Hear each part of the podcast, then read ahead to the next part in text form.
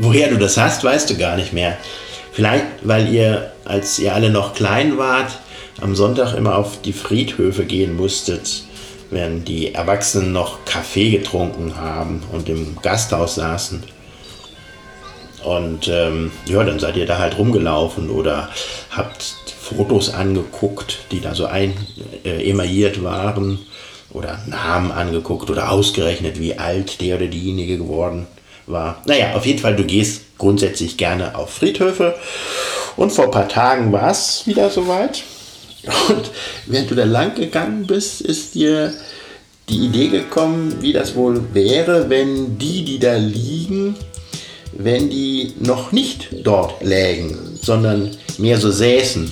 In der Aussegnungshalle zum Beispiel oder bei gutem Wetter auf dem großen Sandplatz auf hölzernen Klappstühlchen gleich hinterm Eingang. Und ja, wenn, wenn du wieder dort lang spazieren würdest, hängen bleiben an irgendeinem tollen Stein, besonderes Material oder, oder vielleicht auch nur, weil ein verrückter Name da eingemeißelt worden ist, wie Felicitas Böselager zum Beispiel.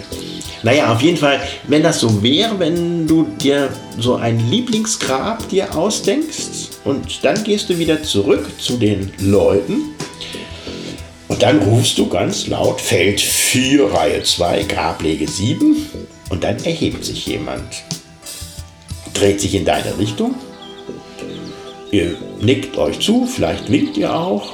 Juhu. Und dann setzt es euch zusammen. Du hast zwei Thermoskannen vorbereitet, einen Kaffee, einen Tee, weil du ja nicht weißt, wer was trinken mag. Und dann unterhaltet ihr euch. Unterhaltet euch nicht über das, was gewesen ist als Verstorbener, sondern das, was noch kommen wird. So wie man sein will, wie man sein darf, vielleicht auch wie man sein könnte. Und dann fragst du natürlich nach Milch und Zucker und legst noch einen kleinen Keks auf die Untertasse, kleines Silberlöffelchen dazu, eine Servierte.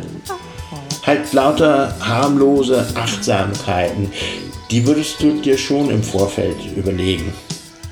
Denn wenn das Leben draußen vor dem Friedhofstor, ja, du kennst die Leute ja nicht und vielleicht ist das ja dort einfach nur so ein Haifischbecken.